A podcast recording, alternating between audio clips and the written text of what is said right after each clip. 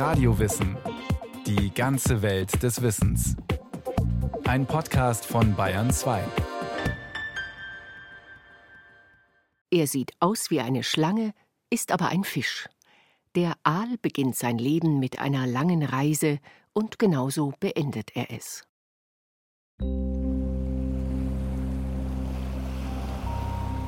Müde schlängelt sich das Aalweibchen mit ihrer kostbaren Fracht im Bauch durch die Meeresströmungen. Erschöpft von einer langen, kräftezehrenden Reise ohne Nahrung. Immer dem einen Ziel entgegen, der Sargasso-See, einem Meeresgebiet im Atlantik südlich von Bermuda. 14 Jahre hat das Fischweibchen im Main gelebt, bis ein innerer Ruf sie unruhig werden ließ. Wie von einem magischen Faden gezogen, machte sie sich auf die Reise. Zuerst flussabwärts bis in die Mündung und von dort noch weitere 6000 Kilometer bis zu ihren Laichgründen. Dort angekommen, wird sich eines der großen Rätsel in der Geschichte der Fische vollziehen.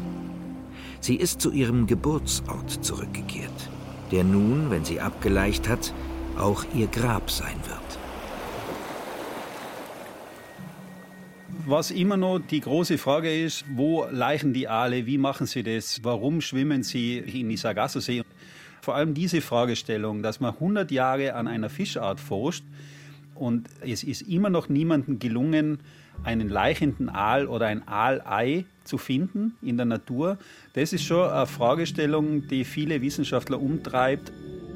Kaum zu glauben, dass ein Fisch, der über Jahrhunderte hinweg eine bedeutende Rolle in der Fischerei spielte, noch immer das Geheimnis seiner Fortpflanzung mit sich trägt. Mehrmals schon war der Fischereibiologe Dr. Reinhold Hahnel vom Thünen-Institut für Fischereiökologie in Hamburg in der Sargasso-See, um neue Erkenntnisse über den Aal zu gewinnen. Doch wie kam man eigentlich darauf, dass der Aal ausgerechnet in der Sargasso-See seine Laichplätze hat?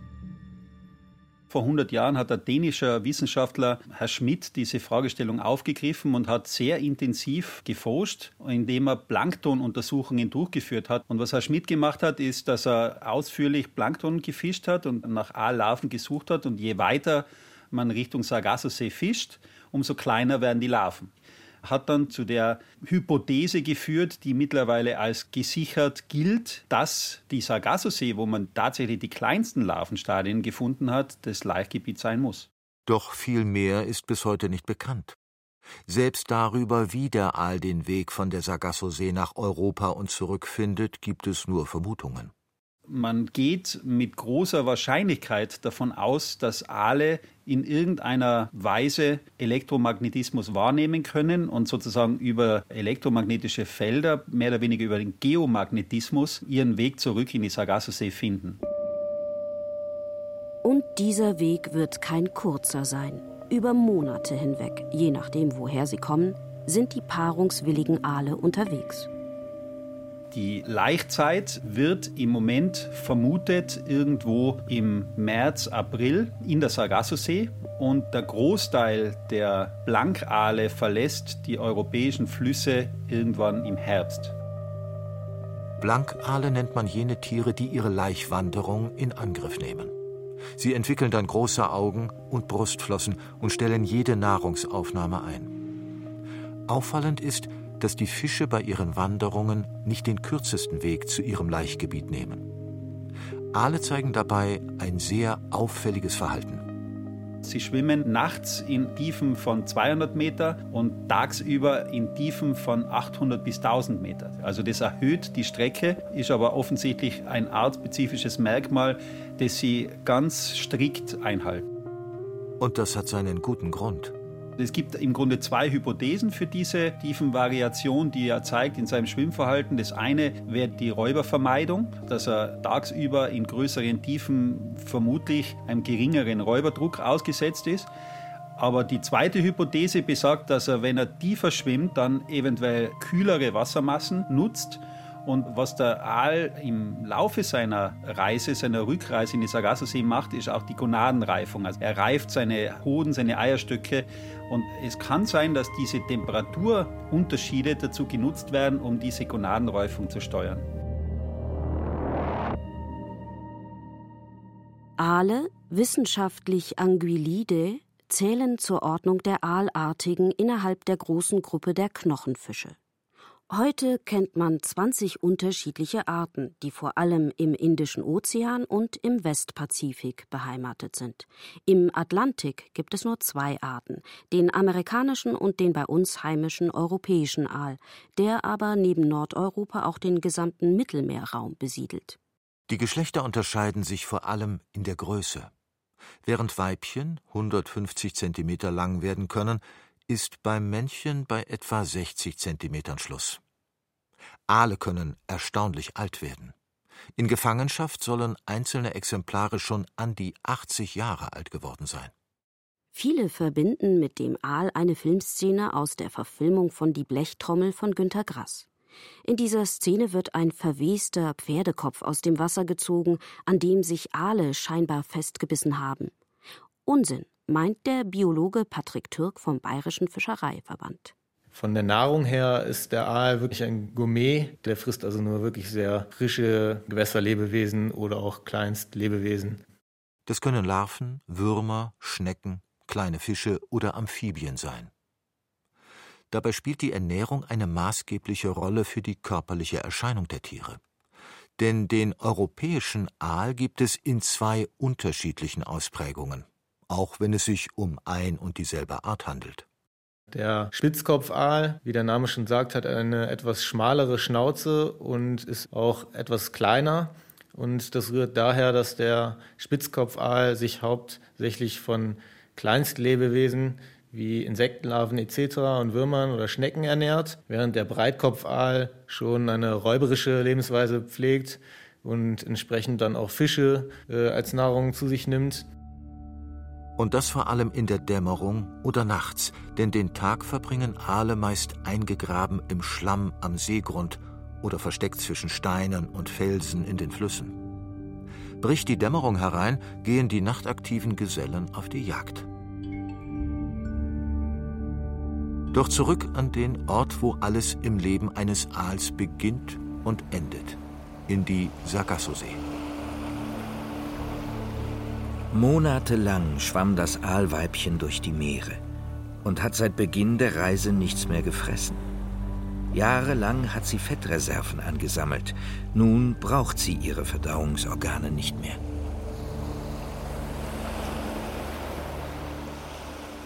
Wenn Sie sich entscheiden, zurückzuschwimmen, stellen Sie Ihre Nahrungsaufnahme ein. Das heißt, Sie bilden den Verdauungstrakt zurück. Also Sie haben keinen Magen mehr, keinen Darm mehr. Sie fressen also nichts mehr und müssen dann 5.000 bis 7.000 Kilometer schwimmen und müssen mit diesen Fettreserven in der Haut und in der Muskulatur auch noch ihre Geschlechtsprodukte aufbauen. Die Sargasso-See ist ein Meeresgebiet etwa in der Größe Mitteleuropas, geprägt von zyklischen Meeresströmungen und dem Aufeinandertreffen von Wassermassen unterschiedlicher Temperaturen. Irgendwo hier treffen unzählige Aale aus ganz Europa aufeinander, um den letzten Akt ihres Lebens zu begehen. Selbst wenn man noch nie ein Aalei in der Natur gefunden hat, über die aus dem Aallaich geschlüpften Larven ist inzwischen einiges bekannt. Man weiß, dass die Eientwicklung beim Aal circa zwei Tage dauert und dann schlüpfen die Larven aus dem Ei und ernähren sich in der, in der ersten Phase noch vom Dotter. Man nennt sie dann auch Weidenblattlarven oder Leptocephalus-Larven. Im Moment geht man eigentlich davon aus, dass sich Aallarven von sogenannten Meeresschnee ernähren. Meeresschnee sind Partikel organischen Ursprungs, die mit Bakterien versetzt werden und langsam auf den Meeresgrund sinken. Die erscheinen im Licht manchmal so weißlich und rieseln so in Richtung Meeresboden und deswegen werden sie als Meeresschnee bezeichnet. Im Moment geht man davon aus, dass die Sargasso-See deswegen das Laichgebiet des Aales ist, weil auch dieser Meeresschnee in entsprechender Menge zur Verfügung steht. Kaum geschlüpft beginnen die Aallarven ihre lange, gefährliche Reise zurück zu den europäischen Küsten. Doch wie machen sie das? Auch hier ist sich laut Dr. Hanel die Wissenschaft noch nicht ganz sicher, denn lange dachte man, die winzigen Larven würden sich einfach von den Meeresströmungen treiben lassen oder im Fachjargon driften. Die Driftmodelle zeigen nicht eindeutig, wie dann die Larven aus der Sargassosee an die europäischen Küsten kommen. Das ist eigentlich notwendig, dass die Larven auch in einem bestimmten Ausmaß aktiv schwimmen. Und das über einen noch längeren Zeitraum, als die Reise ihrer Eltern in die Sargassosee gedauert hat. Denn die winzigen Larven brauchen mindestens doppelt so lange wie ihre Eltern. Es gibt verschiedene auch wissenschaftliche Publikationen. Die einen sagen, das dauert drei Jahre, die anderen sagen, es dauert ein Jahr. Die Wahrheit liegt wahrscheinlich irgendwo zwischen ein und drei Jahren. Die winzige Weidenblattlarve hat sich zusammen mit unzähligen anderen Aallarven über Tausende von Kilometern durch die unterschiedlichen Meeresströmungen gekämpft. Sie hatte Glück, denn als eine der wenigen entkam sie treibend und schwimmend ihren unzähligen Feinden, bis sie nun, nach etwa zwei Jahren, die Küsten Europas erreicht.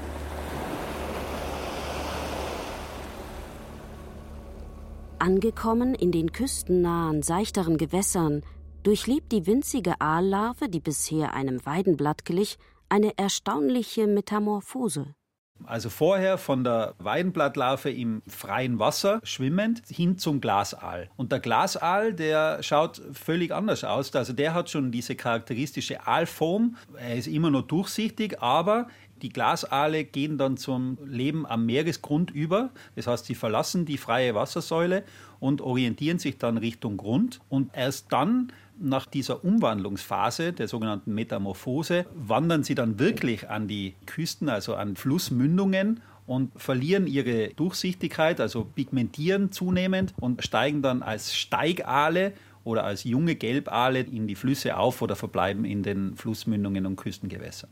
Doch nicht alle Aale verbringen die nächsten Jahre bis zur Geschlechtsreife im Süßwasser. Das Lehrbuch Wissen besagt, dass Aale grundsätzlich ins Süßwasser aufsteigen, was so mit Sicherheit nicht richtig ist. Aale leben gern im Brackwasser, also Flussmündungen, große Flussmündungen wie die Ostsee. Also die Ostsee könnte man als große Flussmündung bezeichnen. Sind ganz typische Lebensräume für den Aal. Ein Teil der Aale steigt dann in die Flüsse auf, bis hoch fast in die Quellregionen teilweise. Aber im Grunde geht man eher davon aus, dass Aale nur dann so weit hochsteigen, wenn sozusagen die ökologischen Nischen in den Küsten- und Brackwassergebieten besetzt sind. Dabei finden oder besser fanden früher Aale auch ihren Weg nach Bayern, fernab von Nordsee oder Ostsee. Johannes Schnell vom Landesfischereiverband Bayern e.V. Der Aal zeichnet sich ja dadurch aus, dass er natürlicherweise nur in den Einzugsgebieten in Bayern vorkommt, die eine Verbindung zur Nordsee haben. Das sind also alles die Gewässer, die eine Verbindung zum Rhein oder zur Elbe haben. Wir haben über den Main ein relativ großes Einzugsgebiet, das zum Rhein hingeht. Also der bayerische Main und seine Seitenzuflüsse sind in Bayern klassische Aalhabitate und Aalgewässer. Doch bevor der junge Glasaal überhaupt in die Flüsse aufsteigen kann, muss er den Netzen der Glasaalfischerei entgehen. Tonnenweise werden die jungen Aale schon vor ihrer Reise in die Flüsse abgefischt, um dann in speziellen Aalanlagen zum fertigen Speisefisch gemästet oder nach Asien verkauft zu werden. Denn anders als Forelle, Karpfen oder Lachs kann der Aal bis heute nicht in Gefangenschaft gezüchtet werden. Nicht nur in den Brackgewässern vor den Küsten hat sich der Aalbestand drastisch reduziert. Der Aal, der einst in manchen Gegenden in Massen gefangen wurde und vielerorts als arme Leute essen galt, ist zu einer raren Delikatesse geworden. In vielen ehemaligen Lebensräumen kann das Tier nur durch künstlichen Besatz erhalten werden. Die Gründe für den dramatischen Rückgang der Aalbestände sind vielfältig. Ein Grund wird in der teilweise hohen Schadstoffbelastung gesehen.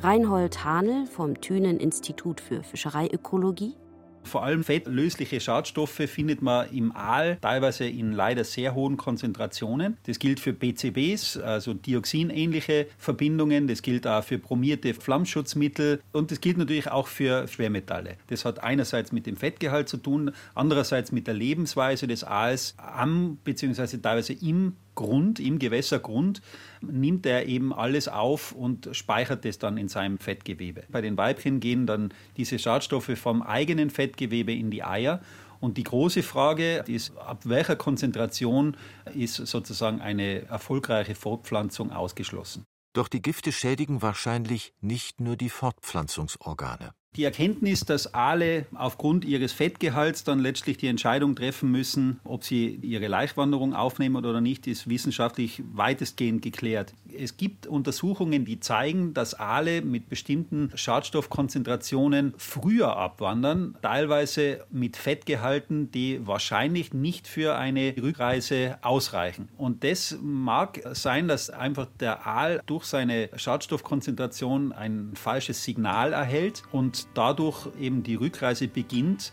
bevor er genügend Fett angereichert hat. Und damit die lange, anstrengende Reise zurück in die Sargasso-See nicht schafft. Doch Überfischung und die Belastung durch Umweltgifte sind nicht die einzigen Ursachen für den Rückgang der Aale. Der Aal ist als Wanderfisch davon abhängig, ungehindert als Jungaal die Flüsse aufwärts und als laichbereiter, erwachsener Aal wieder zurück ins Meer abwandern zu können. Früher war dies problemlos möglich. Sobald den Tieren der Zugang zum Meer gesichert war, konnten sie aus ihren Habitaten über Rhein und Elbe wieder zurück in die Sargasso-See schwimmen. Heute versperren unzählige Querverbauungen wie Wasserkraftwerke die Wanderwege. Johannes Schnell vom Bayerischen Fischereiverband und seine Kollegen erforschen, wie die Querverbauungen die Aalbestände beeinflussen. Eine ganz besondere Rolle nehmen natürlich Wasserkraftanlagen ein, insbesondere wenn der Aal als laichreifes, erwachsenes Tier aus dem Fließgewässer Strom abwandern möchte. Da besteht natürlich die Gefahr, dass er in die Triebwerke reingelangt und aufgrund seiner schlangenförmigen Körperausprägung ist er natürlich prädestiniert, dass er in so einem Triebwerk entweder gleich zerhackt oder entsprechend beeinträchtigt wird.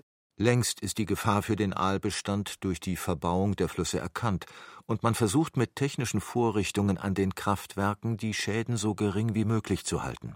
Für den Aalabstieg gibt es prinzipiell eigentlich Schutzvorrichtungen am Triebwerk, dass man entsprechende Rechenanlagen mit entsprechend geringen Stabweiten, die also ein Einschwimmen des Aals durch diese Stabgitter verhindern, positioniert. Allerdings ist es bei den großen Laufwasserkraftwerken, wie man sie zum Beispiel am Main hat, bisher technisch nicht möglich.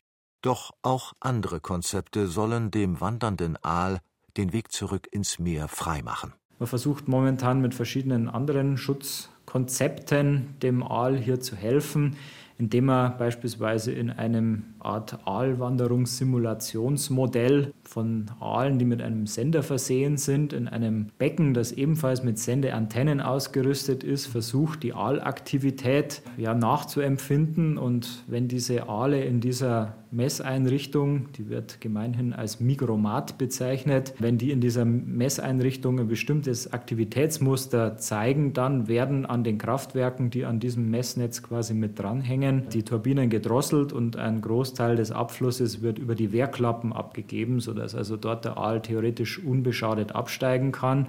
Das Ganze befindet sich speziell in Bayern am Main. Dem Aal geht es schlecht. Darüber ist man sich europaweit einig. Es gibt diesbezüglich auch von der Europäischen Union schon entsprechende Schutzstrategien. Es gibt eine europäische Aalschutzverordnung, die sich dafür einsetzt, dass der Aal insbesondere bei seiner natürlichen Wanderung in einem entsprechenden Umfang erhalten wird, dass diese natürliche Reproduktion, die man dringend braucht, um diese Art zu erhalten, aufrechterhalten oder wiederhergestellt werden kann. Längst hat die gewerbliche Fischerei ihre Verpflichtung zum Artenschutz erkannt und verzichtet auf den kommerziellen Abfang der laichbereiten wandernden Aale. Doch das heißt nicht, dass der Aal gar nicht mehr gefangen wird. Die Berufsfischer setzen gezielt zu der Jahreszeit, meistens so von November bis Februar, Fangnetze ein, um die absteigenden Laichaale zu erwischen. Aber diese Aale werden mittlerweile runter zum Rhein verfahren, um entsprechend hier das Risiko der verschiedenen Wasserkraftanlagen, die dazwischen liegen, auszuschalten. Das erhöht die Zahl der laichbereiten Rückkehrer in die Sargasso-See. Doch abgesehen von Überfischung, Umweltgiften oder Wasserkraftanlagen haben die Aale auch zahlreiche natürliche Feinde. Raubfische wie Waller oder Hecht und Vögel wie Reiher oder Kormoran. Und dann gibt es noch einen ganz speziellen, aalspezifischen Feind. Dr. Reinhold Hahnel vom Thünen-Institut in Hamburg das ist eine weitere Vermutung, warum es dem Aalbestand so schlecht geht. Also es wurde in den 70er Jahren ein Parasit über Aaltransporte, also über den internationalen Handel mit Aalen aus Asien eingeschleppt, der Schwimmblasenwurm oder Schwimmblasennematode mit einem komplizierten lateinischen Namen Anguillicola crassus. Und der hat mittlerweile eigentlich flächendeckend Europa besiedelt, in der Weise, dass er die Schwimmblase von Aalen befällt. Die Frage, welche welchen Einfluss das hat, vor allem auf die ozeanische Wanderung des Aals, ist auch nicht wissenschaftlich eindeutig geklärt. Knapp 16 Jahre ist es nun her, dass sich die Mutter der Aalin aus dem Main auf den Weg machte, um zu ihrem Geburtsort zurückzuschwimmen. Ihre Tochter hat es auf ihrer fast zweijährigen Reise durch die gefährlichen Meeresströmungen als winzige Weidenblattlarve geschafft, den Rhein zu erreichen. Als kleiner Gelbaal kämpfte sie sich zurück bis in den Main, wo sie nun 14 Jahre heranwuchs und sich Fettreserven anfraß. Doch eines Tages im November verspürt auch sie den inneren Drang zurück. Sie hört auf zu fressen und macht sich auf den Weg. All die Jahre hatte sie Glück. Sie entkam dem gierigen Wels, dem schnellen Hecht und den vielen Anglern am Flussufer. Und sie schaffte es als eine der wenigen, die tödlichen Turbinen der Wasserkraftwerke zu überwinden. Fernab ihrer Heimat am Main wird sie ihre große Aufgabe erfüllen, die sie zurück ins Meer zurück zu ihrem Ursprung führt. Sie wird sich paaren und dafür sorgen, dass eine jahrmillionenalte Geschichte aus dem Tierreich nicht zu Ende geht. Was genau im letzten Kapitel ihres Lebens geschieht, wie sie ihren Partner dort findet, wie sie sich verpaart und schließlich ihre Millionen Eier ins Meer zurückgibt, das alles zählt bisher noch zu den großen Rätseln der Wissenschaft. Doch sie wird sterben, Platz machen für eine neue Generation europäischer Flussaale.